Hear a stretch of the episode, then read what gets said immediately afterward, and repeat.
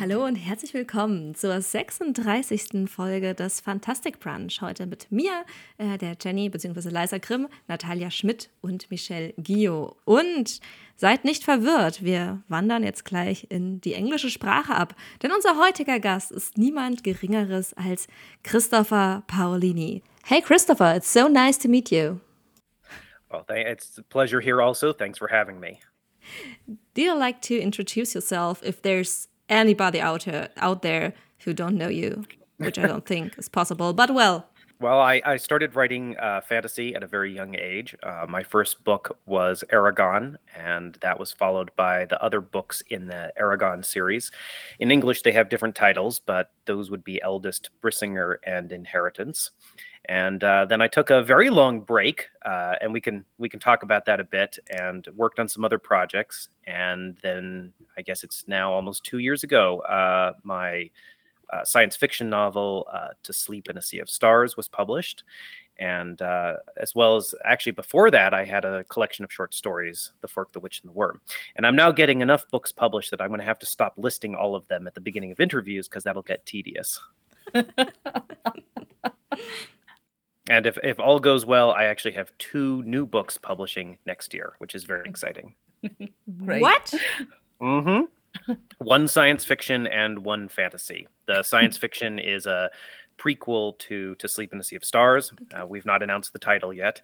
And the other one, my US publisher will literally reach through the internet and strangle me if I spoil anything about it. But it has, all I'll say is it ha- it has dragons in it.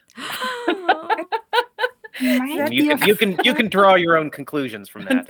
oh, that really is exciting. I think one million fantasy fans here in Germany will fall flat on their back if they hear this tomorrow. Well, that's great. okay, but before we before we start, I have one question I wanted to ask you. Like, th since three years, because three years ago I was looking at your um, book cover from the Eragon saga, and mm. I just was like, okay, but it's the word dragon, but the D moved forward one Buchstabe, one letter. Um, yeah. Was it on purpose? Yes, of course. Oh, was, ab right? absolutely. Yeah. Well, absolutely. Okay. So, so when I wrote the first draft of Eragon, I okay, I have to back up even further. Um, I tried writing the story of Eragon several times before I wrote the version that people now have experienced.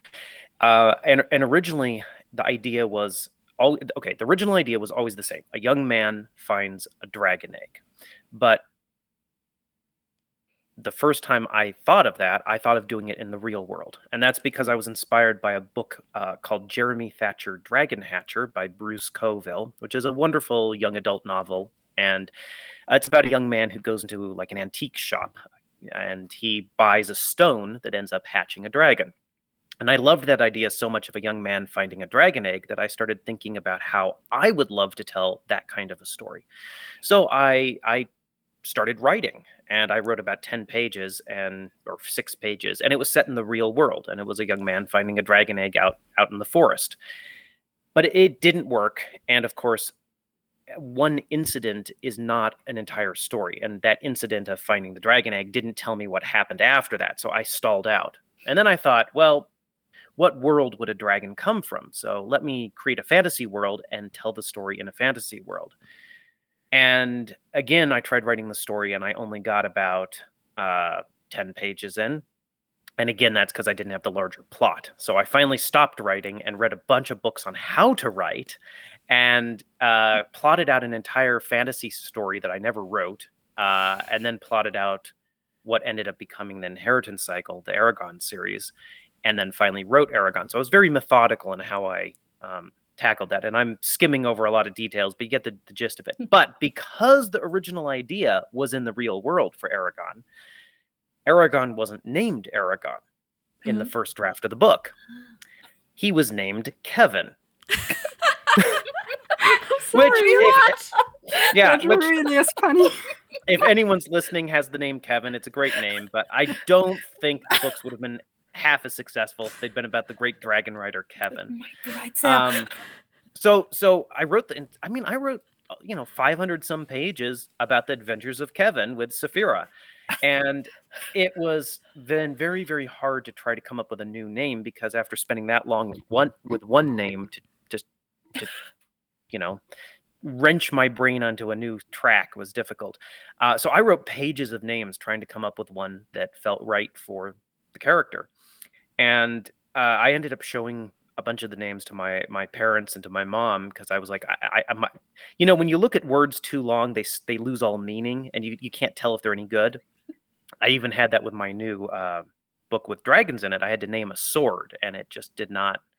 I, I still have to go back and rename that darn sword. But so I showed my my mom the names, and one of them was Eragon, and I had deliberately just taken the word dragon and changed the first letter to the letter E, and I did that because I was just trying to spark other ideas. And of course, in English, you can interpret the name as era gone, an era gone by, a time that is Oh. past, which is a nice little meaning, you know. Um, well, it's almost like Yeah. I, I do a lot of wordplay that doesn't translate, uh, and I my apologies to my translators. Um, for, for example, I think this works in German, but in in in English, the the name of the giant dwarf mountain that Eragon visits in the first book is Farthen Dûr.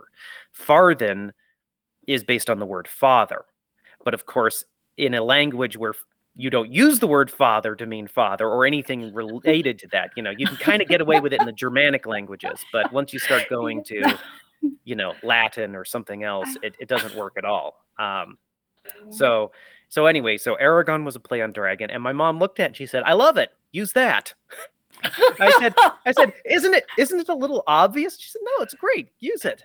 And um and then Saphira is a play on the word for sapphire. So very, Yeah. very simple. I mean, I only figured the Eragon thing out three years ago when I was 26. Yeah. So it wasn't that obvious for the German readers. No, no, absolutely. Because every time I tell the story, I'm like, the name Eragon is the best fantasy name I've ever read. And Mm. the people are like, why? And I, I tell like, yeah, because it's dragon, but with with an E. And everybody likes, oh shit, I didn't know. So well, and the thing is, is I didn't realize the similarity with Aragorn from Lord of the Rings until the first Lord of the Rings film came out. So I'm, I'm I was homeschooled my whole life, and I'm one of those people, and there are many like me who I I learned a large portion of my vocabulary by reading, and I never said most of the words out loud, or I never heard them said out loud, especially words that were sort of non uh, not part of my natural English vocabulary, like a lot of Tolkien's names and words are. So I didn't realize the similarity in sort of the general sound until I saw the first Lord of the Rings film, and my family and I were already self-publishing Eragon at that point, and I kind of kind of slapped my forehead and went, "Oh, darn it! Oh well." But, but the thing, the funny thing is, is Eragon is actually easier for an English speaker oh, Um, speaker. Definition of sounds is a little more difficult for an English speaker. it's a great name. I yeah, love it. Absolutely. I, I I just wanted to ask it like, and I googled it, but if you Google Eragon, dragon, and name, well, well, Yeah, you- 190,000 Very helpful, I results later. The, the crazy thing is, is I get letters now from readers who have uh, named their sons Eragon. How Which I- cool. t- yeah, it's it's really humbling and kind of amazing. That's just wow. Great. So, did you have to search for many new names for your book next year? I did actually. I did. It was an interesting exercise. Um, and uh, I, I'm very happy with 99.9% of all the names except for that darn sword. And that sword's important. So I'm See, the problem you'll is- find the problem is, is, is so, dear you're- listeners, if you have any suggestions for a name for great dark sword, please send them to us. We But it- can but- probably forward the best. See, see, here's the problem. When you're starting out, as especially as a teenage writer, for me, when I was starting out, I didn't have the knowledge or the understanding of how language works that I have now. And I didn't have any rules established. I could come up with whatever I wanted to come up with. So the names that I came up with um, although a lot of them are based on historical sources. And then, of course, more and more I started inventing them according to the rules of my imaginary languages. But for the most part, when I started, I was able to invent names that just felt the way they were supposed to. They evoked the feelings uh, that I wanted to evoke for a specific object or character. Uh, once you create all this like framework uh, that's very complicated, it can it can actually get in your way of doing that. Uh, there's a really good fantasy book that I'm Im- immensely fond of that in English is called The Worm Ouroboros Yeah. or The Worm Ourob- Yeah. Ouroboros. Uh, There's two different ways to pronounce it. Um, and by, by uh, author E.R. Eddison. Now, he was uh, he was writing pre-Tolkien and then a contemporary of Tolkien's.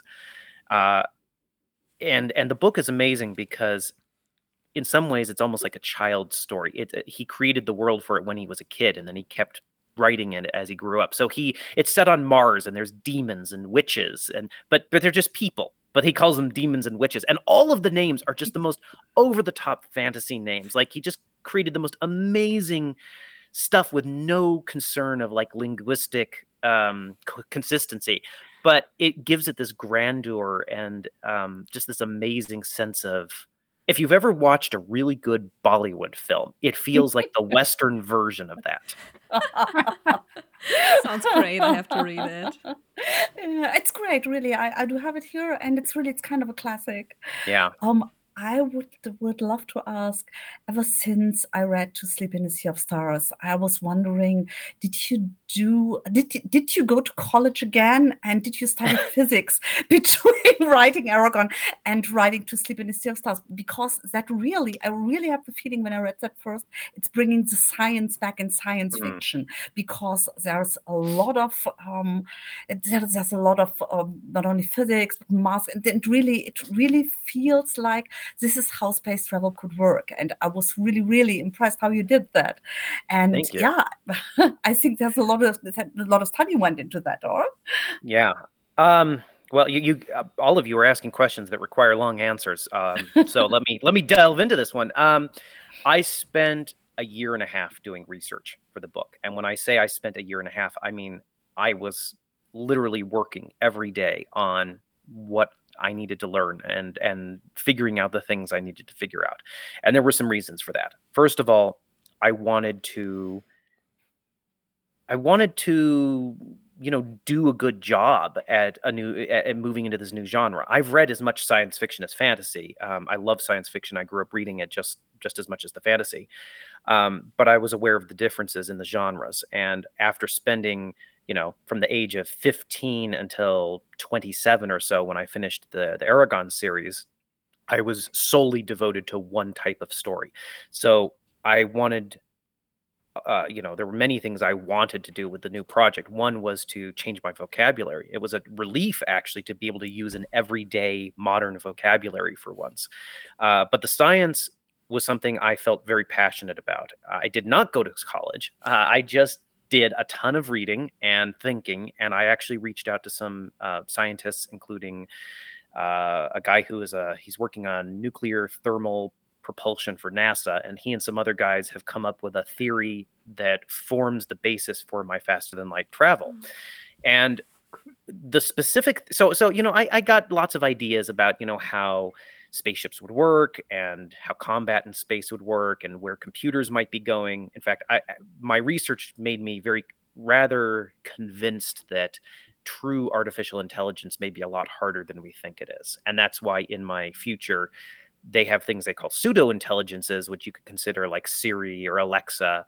Um, but there isn't any true artificial intelligence. And that's why in my future, humans have chosen to biologically change themselves in order to enhance their mental abilities.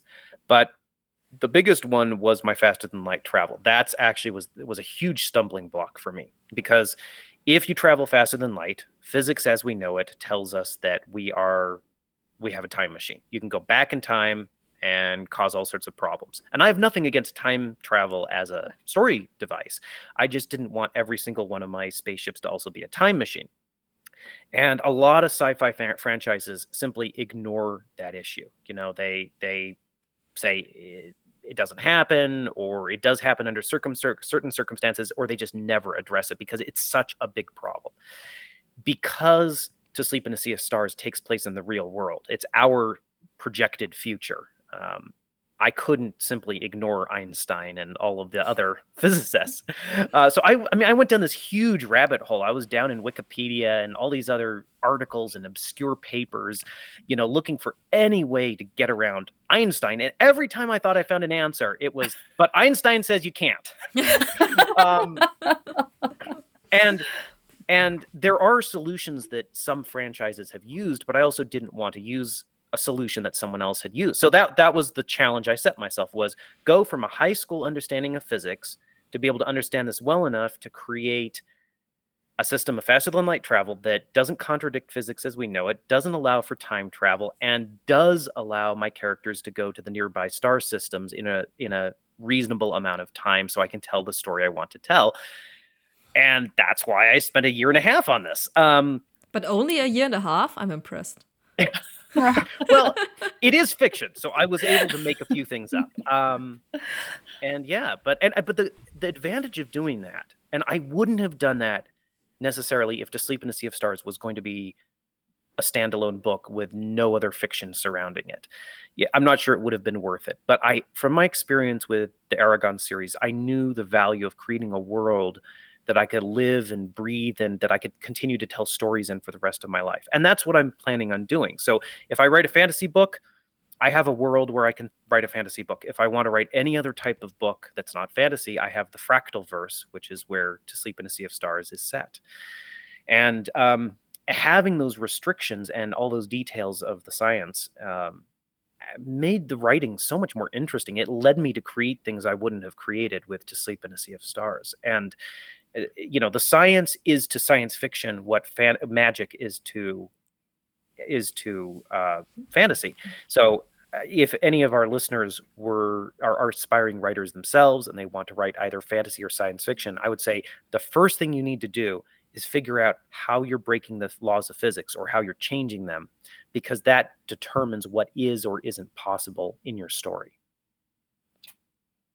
so long, long answer to a short question.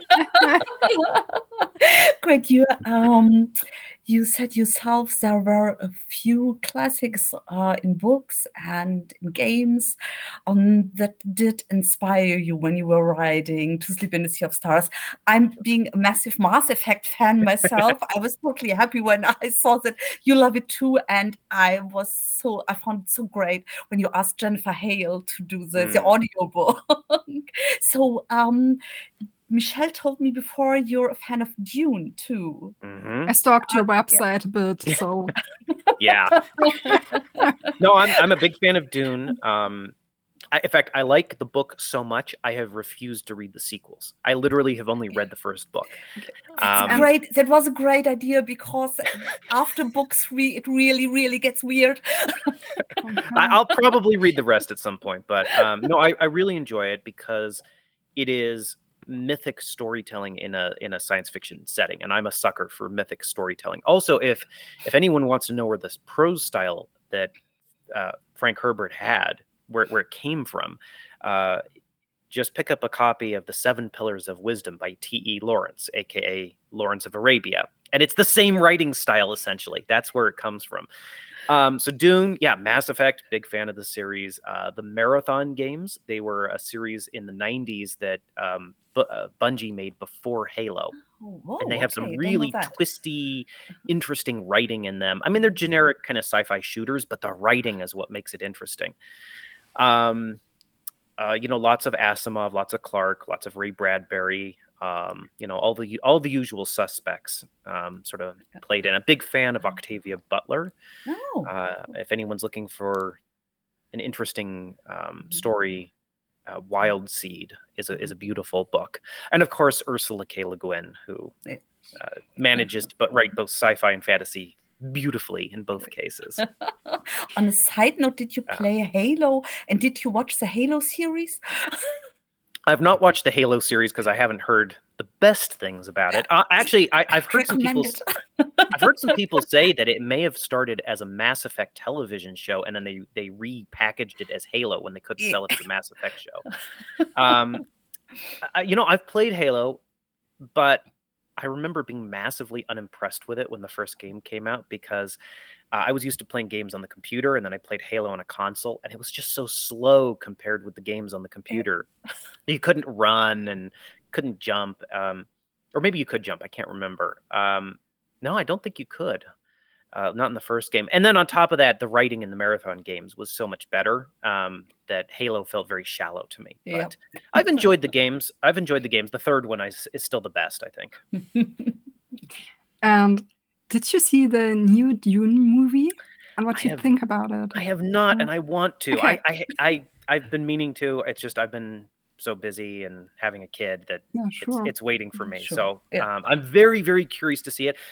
I, I will give you an entirely superficial reaction based entirely off the trailer, um, which is that it looks like it was made with an enormous amount of skill, and it looks like it's missing all of the weirdness and and insanity of the original film. And I actually like the original film, so uh, here's my defense of, of David Lynch's Dune film. here's my defense. Mhm. It feels epic. And that is not a small thing. So many movies try to feel strange and epic Mm. and you know, and and they fail.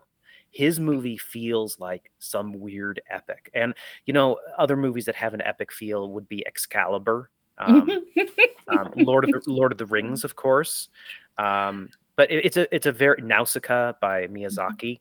Uh, it's very hard to get that epic feel, and so if you ignore it as an adaptation of Dune, if you simply look at it as a film, I think it's pretty darn good. Um, it's not perfect, but and and the sets the sets are great. The actors are all well cast. Um, Ah, but So- it really it didn't It has so color. well in in my opinion. I watched it before seeing the new Dune Mm. movie, which I really liked. I really think it's a great movie. And the old one I really liked 20 years ago, but when I watched it now, it was like, wow, this doesn't look so good anymore. interesting. Well, I'm I like I said, I'm looking forward to seeing the new one, and um, I, I will tweet my reaction. Great. Michelle, Michelle, you've got there's more on the question. Come on. I, I, I, I asked my question with the name. That Yeah. was Yeah. the most important thing for me tonight. So I find it absolutely fascina- fascinating that you went from writing fantasy, high fantasy, to going fully into SF and science Mhm. fiction. When did you get the idea to turn to a totally new genre? Uh, well, to to follow on our earlier conversation about you know the research into the science and the technology, I want to assure readers I made it. I really tried not to um, dump too much terminology on the readers. You know, it's it's a lot of the technology and the technical t- um, discussion is confined to the glossary in the back of the book. Um, but as for your question specifically, I got the original idea for To Sleep in a Sea of Stars in 2006 when I was working. Let's see, I think it was between book two and three, or between book three and four of the Eragon series. Um, it was around that time, and I, I'm, I am not. I love fantasy and I love science fiction, but I'm not devoted to any one genre. I am devoted to the effect that stories give me. Uh, it's why I became a writer, and it's why I would have pursued film or any other form of storytelling. Good stories give me a physical reaction, they give me an emotional reaction, and I don't really get that from anything else aside from perhaps, you know, natural beauty or music. So uh, that's what I pursue. And uh, with To Sleep in a Sea of Stars, um, I really saw an opportunity to try to depict the beauty of the universe and the awe-inspiring size and vastness of it and and and some of the cool stuff that's out there and to try to convey that sense of awe and wonder to the reader and again to give readers um, an emotional experience by the end and that's that's why i wrote it you know i had a i had the final scene of the book in mind before anything else and uh, ultimately i had two scenes that drove the storytelling. It was the scene at the beginning where the main character kira finds this alien artifact and then it's the final scene which i don't want to spoil for our listeners uh, which is a very strong image in my head. And that those two things, everything else in that book, and it's a very very large book, uh, is to support those two images and make them possible. Um, yeah, that's so. And, and I and I will say there's similarity between science fiction and fantasy. They're both the genres of what if. What if this existed? And although fantasy, there are many exceptions, but I'm going to stereotype broadly fantasy can often be the genre of nostalgia, of looking backward, and science fiction is often the the genre of optimism and looking forward. And I am a I am despite the many challenges we face as a species, I am a huge optimist and believer in the future of humanity. And I firmly believe we have to get off this planet in order to survive, you know, because otherwise we we we know the sun is Mm-hmm. gonna is gonna eat this planet up eventually and if we don't move off this planet then we're simply accepting the inevitable. And our species has never been one to lay down and just die. And I, I refuse to think that that's our fate as as a species. And i think Will not go into the good night. no no no. And that's that's why that's why i think getting off the planet is so important. And once we do so many opportunities will open up. And if we do I- i think the more realistic future uh, aside from perhaps finding aliens with tentacles is that we will spread out and we will become our own aliens. You know if you think about the genetic drift and and separation that occurs just on this one planet once we inhabit multiple planets and once there's larger time spans involved um, not to mention we're gaining the ability to genetically modify our bodies uh, you know in a couple hundred years i think we may become our own aliens in a lot of ways. And that's a cool future to think about in a lot of ways Yes, it's a really fascinating thought. Yeah. Jen, you're looking like you do have a question in mind. No, I just think I have a new book idea, so just go on. well if you want to license the fractalverse uh, um, Hmm, cool spin-off in Germany, licensed by Christopher Paolini. Hmm, let's talk. Sorry, my publishing gene's taking over. too many story ideas not enough time yeah. Do you have that problem? Yes, in fact, I caught COVID about a month ago, which was not fun, but um, vaccinated and everything, but still caught it. But uh, in the depths of the fever, I had an idea for actually. It's, it's, funny that we're having this conversation. It was a it was an idea for a fantasy esque story set in medieval Germany, Oh, and so I was Oh. I was in the middle of a bad fever, and I was again there on Wikipedia and elsewhere doing research on, you know, the various little uh, city states and you know the political setup and stuff. So we'll see if that if anything ever comes of that. Hmm, yes, please. yes. I mean, Yes. it's strange that when you have fever, you're starting to look at Yeah. German cities, but it's okay. It's yeah. and Why we can show you around if Yep. Well, that's okay. That's why in um, To Sleep in a Sea of Stars there is a spaceship named the, the Darmstadt. Darmstadt. Yes, exactly. Obviously, Funny. yeah, when, when I first discovered it, it was like, hey, I, I told my husband, hey, take a look. He named the starship after Darmstadt. Well, and I did, I did it because I was there on book tour for Mm, one of yeah. the, the Eragon books, and Mm. uh, I had a very good meal there. And then someone told me that the name translates as something like "field of guts" or something like that. Mhm. yes. So I was like, "That's a Oh, perfect name for a warship." and That's I, great. I, I thought it was because the German Space Center is in Darmstadt. So that would be very fitting also. No, it is. I had no Really? idea. Wow. I guess I'm better than I thought. Michelle, look into your card again. Ah, yes, I do. I, I have Oh. an affinity for German names because of all the fantasy research and um, the the language of magic. The ancient language in the Eragon series is based partly on Old Nor- Old Norse, which has quite a few similarities with Old German. And uh, I remember the first time I was there in in Germany, I was doing a presentation in a school, and this um, uh, this this child asked me a question in German, and I understood every word and I, I let my translator do his job, but I I, I understood the question. Um, so I've always wanted to learn German. I've just never taken the time to do it properly. So I I get lots of individual words, but the grammar I don't have the grammar. So it's quite difficult though. So yeah, yeah it is. Most people I know say it's pretty hard to learn. Yeah. But see, the alternative is me learning Italian because I have an Ita- Italian family, and I can't roll my R's with the tip of my tongue. So yeah, that's, that's Okay.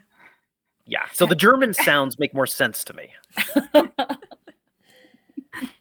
Um, there's a movie for Sleep in a Sea of Stars, when I'm not mistaken. Do you are allowed to tell us about this, or So Not it's still in development. We're we're we've let's see. Can I can I officially say this? Uh, what- what can I what can I officially say? I think I can say this. So uh, you're you're gonna get some exclusive news with this. Um, we we we did an adaptation. We wrote an adaptation of the book, Mhm. uh, where we tried to fit it into a single film, and it just we the feedback we got was that the script was good, but too much was lost. Too much of the character, Mm. too much of the world, and you know that's why this production company, these producers, that's why they want to make an adaptation is because of the characters in the world, and they they said you know it just we're losing too much. So we kind of went back to the drawing board, and uh, I we're now shooting to do a limited mini series out of it. Cool. Oh, cool. nice. Which- Great. nice? So I've been writing scripts for that, and uh, once they're in a good shape, we'll actually I think they're in good shape. Uh, we'll hopefully be able to start moving forward with that project more officially. Um, and it's felt much better uh, writing scripts with a with a mini series Mm. uh, format in mind. S- probably about seven episodes because seven is an important number for the series um, for, and the, for the story. That's really a perfect fit because there's so much uh, character development and a lot of characters to start with. And I really Yeah. think to put it in 90 or 120 minutes, I can't imagine that they, f- they thought this will be hard. I mean, so we- wonderful news. Great. Yeah, I mean, again, I, I think we did a decent job of making it a film length, but it just it- the problem is every scene had to be so short and, and, and fast Mhm. that there's no there's no there's no space for the story to breathe. And a story like this, um, you know, like the Alien movies and and uh, other sci-fi things, and ended with fantasy. You need time to show a beautiful vista to let the characters sit down and talk about the crazy things that are going on or or just you know take a deep breath. If those moments are those moments are important in a story. Otherwise you uh otherwise as an example did you see um the third of the new star wars film star wars films Sure. Yeah. Yeah. So the first however many minutes of that film where they were summarizing all of these events, it was almost like an entire film crammed down into maybe 10 minutes or so, 10, 15 minutes. Um, I mean, you can do that, but if you, if that's not the established style, it's a little jarring and it, it gives you no time to breathe. It's just bam, bam, bam, bam, bam. It's too it's too fast. Na- Um, Yeah. apropos, did you see Obi Wan yet? I have. I haven't seen the last episode. Me, 'cause it me neither. So Yeah. let's not talk I about have it. seen none of it. Not yet. It's it's good. Yeah, it's good. I, it's Yeah, I look, really look like it, it's it's not perfect. Nothing's Yeah. nothing in the world is perfect. Mhm. Um, Except No, for I the like name what they've done. Eragon, it's still the except for the name name. Eragon. Um, no, I, I like what they've done, and I'm very curious to see how they end it. yeah me also um i was thinking about because when we're talking about star wars there is so much fan interaction there are so many fans who hate this part of the fandom or Mm. love another or there's so many discussions. And how is it for you interacting with with your fans? Because i think this must have changed massively. When you started writing you probably got a lot of letters and today you get a lot of a lot of tweets a lot of mails and a lot, lot of other reactions. How is it for you um, engaging with your fans I mean, I've actually kept every single fan letter I've ever received. oh I have, and and we're talking tens of thousands of letters. I mean, I have huge bins. I, I get less of it now uh, than, Mhm. of course, when the Eragon books were at their um, fever pitch of popularity. Uh, Mhm. but the flip side is I get so much more um, interaction on the internet now with social media, which wasn't a thing back then. Um, I have my DMs open to everyone on Instagram and Twitter and Reddit. Wow. But the problem is, I just I just don't have time to respond. You know, Mhm. uh, I, I've made some interesting connections through that way, but um, every day someone's sending me messages, and it's it's very. I, I won't lie, as an author, it's very gratifying to have that sort of feedback, but it's also exhausting. Um, but. I'm still I am still incredibly grateful for it. It means a lot to me. That's why I I try to respond as much. Uh, but my fan base is incredibly positive. I've been I've tried to be positive with my readers over the years, and and that energy has just come back in spades. Uh, they've been so uplifting, so supportive uh, of each other, of my of my own projects.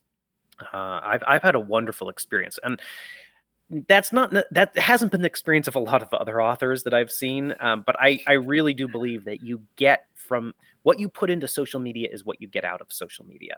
So I'm I've very consciously tried to foster a good fan community, and the fans themselves have done a wonderful job. So I've been very happy. Are you Great. using social media a lot? Uh, mostly Twitter. Uh, I have presence on Instagram and Facebook and stuff, but uh, you know, it goes through phases where I do a lot, and then you know, when I'm writing or editing, there's not a whole lot I can talk about. So Mhm. it's um, it can be a little. I don't want to say frustrating. It's like, well, what, what am I going to do?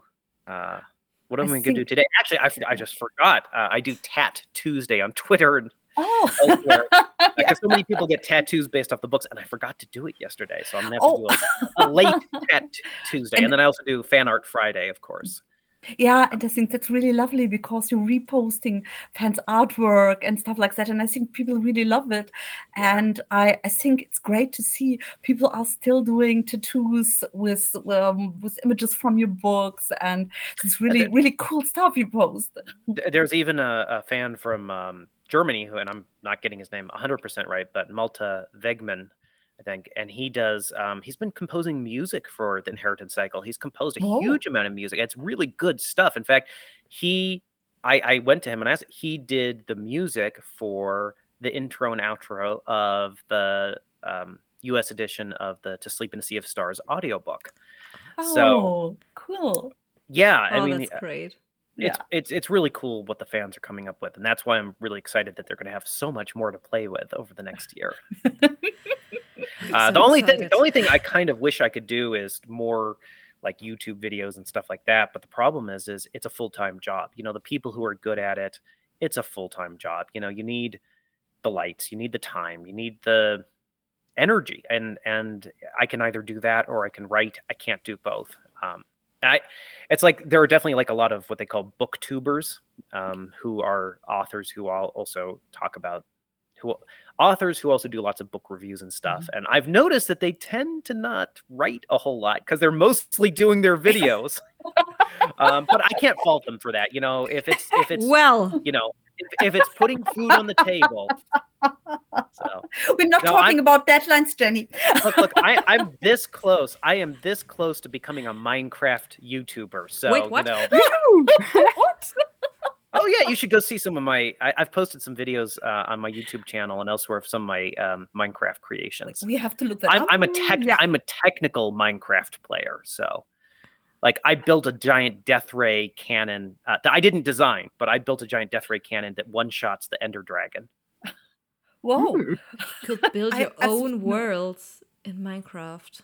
Uh, some fans have actually done that. It's called of course. MC Ale- MC Alagaësia.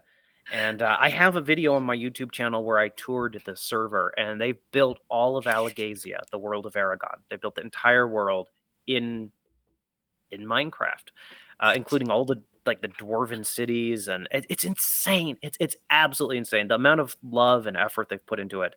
Um, I I toured it. Um, I put Malta's music over the tour, so you can hear some of it there. But uh, I, my jaw was on the floor the whole time going through that server. So That Wow. sounds so amazing. Yeah. Absolutely. so, Michelle, one last question. Yeah, actually, I just have one left, and it's do you have any tips for fellow authors? Because many who tend to hear our podcast mm. tend to write too. well, um, I guess we're going to be here for another hour. Uh, Okay. I have Okay, we, water, I we have take time. the right. well, okay, I'll, I'll give you the I'll give you the fast version, and I'll give you a slightly longer version. The fast version is there are some basic steps you can take to make yourself a better writer if it's something you're serious about. Uh, step one would be learning everything you can about the language you're writing in, because that's the tool of the trade. So I know that reading about grammar and reading about prose style and perhaps poetic techniques are are not the most thrilling of things and especially if you have a story you really want to tell you want to just go write it and not necessarily read technical manuals but i've found it extraordinarily helpful now part of that is because i started so young and so i had a larger learning curve than if i were starting in my 30s perhaps to, to write but um, I'd highly recommend that, and I'd recommend going back and revisiting those material those materials every few years just to make sure you're still, you know, your skills are still sharp. Uh, the next piece of advice would be to plot your story out. Now, there are writers who write stories without creating their plots beforehand, and it can work. um, I think it becomes increasingly difficult if you're writing a multi-book series because then what happens in later books really depends on what happens in the first book, and if you're creating worlds from scratch with invented, you know, rules of magic or physics. Uh, which is really the same thing. But in any case, uh, it helps to work that out beforehand because it shapes your society, it shapes your characters, it shapes what is and isn't possible. And I think that if you don't know what your story is before you start to write it, you're going to have trouble. You, you should be able to sit before you write your book. You should be able to sit down with a friend or family member or someone else and verbally tell them the story and have it make sense and have it be emotionally effective. Now, I'm not saying you have to do that. I'm just saying you should have the ability to do that because if you don't, um, if you don't, you're going to get yourself in trouble. And I've gotten myself in trouble. That's part of why To Sleep in a Sea of Stars took so long to write. Is is I I got cocky after the inheritance cycle, and I thought I could just sort of do it by the seat of my pants, and I could I could um, I didn't have to put in all the preparatory work I put in for the inheritance cycle. And of course, that turned out to not be true. And fixing something that already exists that doesn't work can sometimes be harder than doing it right the first time. So, how do you know if a story works? Well, even if you're just thinking about the structure and the characters and what happens, it should make sense. It should make emotional sense. And it should also make physical sense. Like A causes B, causes C, causes E. So that's the hard hardest bit for me. Like if I have that structure, if I know it works, the writing goes quickly. The writing is easy. And nine times out of 10, if I'm struggling during the writing, it's because I'm having to figure something out in the structure or with the characters that I Mm. didn't figure out beforehand. And uh, my brain doesn't do those two things simultaneously. I can't plot and build character while simultaneously writing. Uh, I think focusing on the language and the actual creation of the prose takes so much mental energy. I just I have nothing else, and I don't want to split the two. I don't. I mean, I don't want to combine the two. Um, and then write every day. You know, be consistent with it. Treat it like you're learning a musical instrument. Uh, have fun with it because if you're not having fun, the readers probably won't have fun. I'm not saying it has to be easy, but you should enjoy the process and you should enjoy the subject material. Doesn't matter what the subject material is. There's 8 billion people on this planet, just about. So eh, no matter how obscure your interests are, someone else is going to enjoy your your writing. And um, and then here's the biggest one that I wish I had understood when I was starting out. And that is just because you write a bad sentence, a bad paragraph, a bad chapter, a bad character, a bad plot line, or even a bad first draft does not make you a bad writer. What would make you a bad writer is if you realize you've you've written something that doesn't work and you don't go fix it. If you look at examples of editing that um, authors have released and published online or elsewhere, you know, from authors who are like some of the best writers in the world and have been working for 20, 30, 40 years. And, and if you look at examples of their editing, you will see they are still ripping their prose apart. They are still changing things. They're still working to improve it. And that does not make them bad writers. Uh, so you wouldn't expect to sit down at a piano and play beautifully with no practice. So why do you know? But we have this idea that somehow because we read a lot and we talk a lot, we can sit down and write with no practice. It doesn't work that way. But that doesn't make you a bad writer, you know. And once I accepted that and really understood that, I, I failure poses no fear because I'm not failing. Making mistakes is a natural part of the process. So yeah, I'm I'm certainly a little bummed if I write a something that doesn't work. I mean, no one's happy about that. But I don't get depressed. I don't get discouraged because I just go, oh well, you know, this is just another step in the process. I know how to fix it. I fixed these things before. I'm going to go fix this. And that's that's a really powerful realization, or at least it was for me. I'm still crying between those two steps, but yes. Yeah. Yeah. Which- and I which think two- it's which really, re- Like, yeah, I wrote something really bad and then I rewrite it or I fix Mhm. it. And in between that, I'm just crying. Oh yeah, oh yeah. And don't worry when you when you get a letter from your editor, you'll be crying too. Yeah, I know. I know. you know. and but I really think it's great advice for a lot of writers, and I would love to give it to all our authors out there.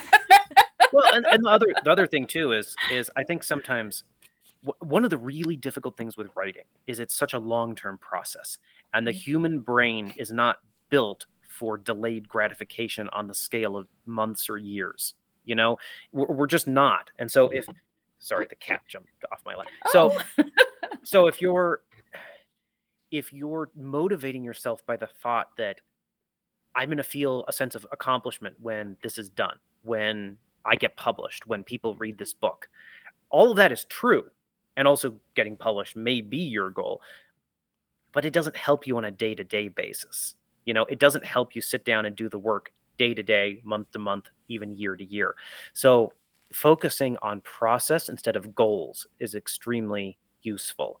Yeah your goal can be to publish your goal can be to you know finish the book finish the series whatever but if instead you get sat you find ways to gain satisfaction from your daily work your exercise you're spending time with family you're playing games you're editing then you feel a sense of satisfaction every day you feel like you accomplished something and that gives you motivation to do it again the next day otherwise what happens is you sit down and you work and you work and you work and you get up too late in the end of the day and you feel like I didn't finish that chapter. I didn't finish the book. I didn't finish the series.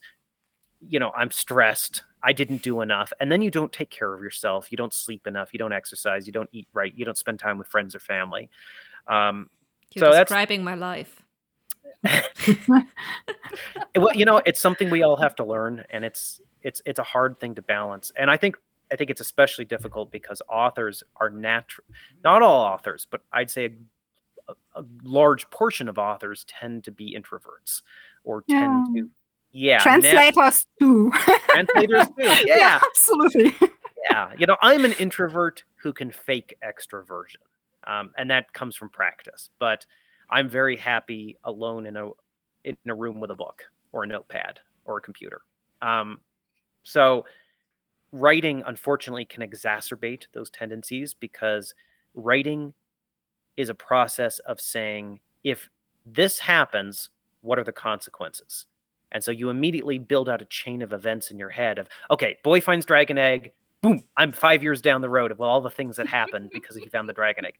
And you train your brain to do this in all your working hours. And then as soon as you go and do anything else in your life, you're still doing that, that, that process, which is not necessarily a good thing when it comes to, you know, relationships or you know making large decisions or you know any anything else that requires a more perhaps um, balanced point of view. So it's important to keep it keep that in mind that that's one of the pitfalls of the profession and people deal with it in different ways. Being aware of it is a good idea and then you know uh, unfortunately some authors self-medicate because it's like the only way they can get their brain to sh- shut off and i really don't recommend that route because it it rarely ends well.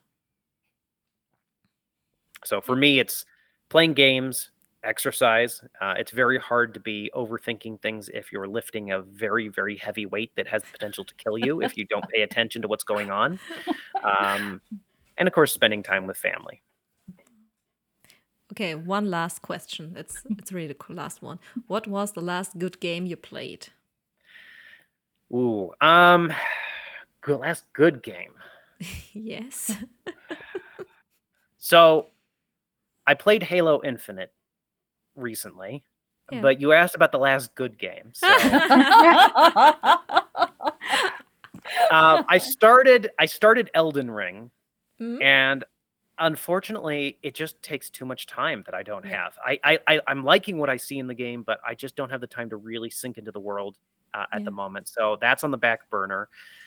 Uh, I'm trying to think what else recently. Um, I've been playing way too much. So so the Far Cry series, if you're familiar with Far Cry Yeah. one, two, Yeah. three, four, five.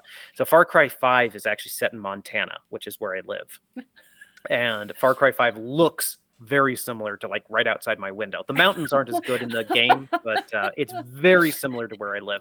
I hope So your I- neighbors are not like the guys in Far Cry. But Oh, oh, trust me, there some of them are. Um, some of them are. Uh, you wouldn't believe how many mornings I wake up to the sound of gunfire. Um, I, it's it's not no one's shooting at anyone else. It's because there's a gravel pit nearby that people use for target practice. But Uh, I probably I probably hear more gunfire here than people in like some big city.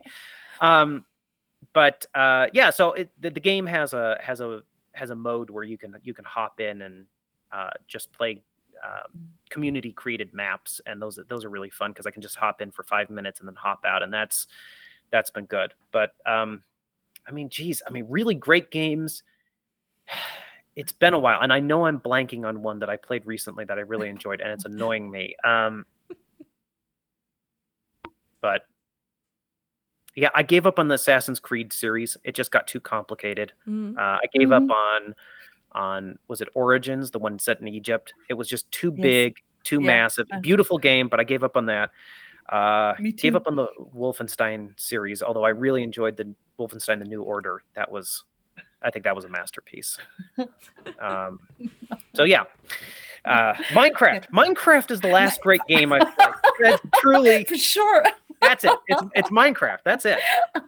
and I do have one last question also before I probably give a um, short German outro. Um, but my last question is um, Can we hope to see you in Germany probably next year or the year after when your new books will be hopefully published in Germany? yes uh I, yes i i think i'll certainly be in german germany for uh, at least one of the two books um Great. and I, I'm, I'm looking forward to it uh, you know i'm vaccinated i've had covid uh, and my agent is now threatening me saying yep you're going to be touring again um and and and to be honest i missed touring with to sleep in a sea of stars uh it was important you know to stay safe during the pandemic so Absolutely, yes. and it gave me a chance to do a lot of virtual events, which was a lot of fun. Mhm. But uh, it definitely hurt sales not touring in person. Um, Mhm. So I'll definitely be on the road again for the next books, depending on scheduling and all of that. Wonderful. Yay. Thank you so much for being here and talking to us. It was Oh, my really, really great. Well, no, wait. I have a question. Oh, yeah, shoot. So, Michelle, you worked on the Inheritance Cycle on the Eragon novels, and then To Sleep in a Sea of Stars. So, what was it like for you going from translating more fantasy dialogue and descriptions to science fiction? Unfortunately, I didn't translate the books. Oh, Yeah, I, I just worked for the publisher who did the books. Yeah, right. Uh, right now, I'm translating Tracy Wolff's um, Crush series with vampires, gargoyle. I don't know if Uh-huh. Oh, you've heard about fun. it. I have. Um, and Leigh Bardugo. I do translations of Leigh Bardugo's books for Mm-hmm. Yeah, right. So I do lots of fantasy, but really no science fiction yet. But I'd love to. I think it would be so interesting to switch and Well, uh, do different stuff. Michelle, probably this time, just speaking, um, probably we have a little more time translating Christopher's next work. The last Yeah. one, you remember, it was really, really, we had four Right. translators on it, and it was really, Yeah. really a, a a wild ride. And this time, I would love to do this with more time. And probably, if you find the time, it would be absolutely great That if you be can do that. Well, fortunately, fortunately, the next sci-fi book is is quite a bit shorter. It, I heard that already from your agent, and I have to say, because I I thought about how, the production cycle of the last one, it was a little bit okay. That's not that new. Mm. No. Actually, Natalia asked me if I could do a few things for the book, but I hadn't had time. So Yeah. yeah, It was I was it very was a sorry. big book. It was really a big book. well, so it's Yeah. and, and part of it to sleep. The idea was for me to write an entire series in one book. I wanted a complete story from start to finish, so that um, I don't know. Personally, I've I have less time to read these days, and I've gotten a little tired of so many huge series where, you know, Lord of the Rings. Those books were not that long compared with a lot of the books being published nowadays. And if if that was enough space for Tolkien to tell this huge story, you know, why do we need quite so many words? So um, that was part of the challenge for myself was tell a full story start to finish one book Oh, I love that because when you translate, you get a longer text than the original one. Yep. Um, mostly in Germany, it's about I think a quarter of the text, yeah and it's it's really it's really, really, long huge books. it's the same thing in, in japanese in fact um, with the last two books in the inheritance cycle uh, they split that those into two volumes each Yeah. and with to sleep in a sea of stars they're splitting it into three volumes Wow. in japanese What? yeah Wow. Oh. Ladies and Gentlemen, Christopher Paulini, a very wise man. Und wir haben drei Bücher, dreimal ähm, To Sleep in the Sea of Stars, Infinitum auf Deutsch, die wir gerne als Giveaway bei einem Gewinnspiel rausgeben würden. Wenn ihr Lust habt, euch daran zu beteiligen, wenn ihr die Bücher noch nicht kennt und die kennenlernen wollt, dann besucht uns bitte auf Twitter, weil da schreiben wir, äh, sobald der, dieser Podcast veröffentlicht wurde, schreiben wir, was ihr tun müsst, um eins von diesen drei Büchern zu gewinnen. Yeah. You understood that? Like the question from the little girl in Germany? No i did not it, it was about um, that we are having a giveaway, that we have three copies of your books, and people uh, should go to Twitter and find out what they have to do to um, get one of the copies. wonderful So, Natalia, go for the outro. Uh, oh, yeah. and we always uh, say, um, I have no idea how to translate best. It's bleibt fantastic, stay fantastic. Stay fantastic. Yeah.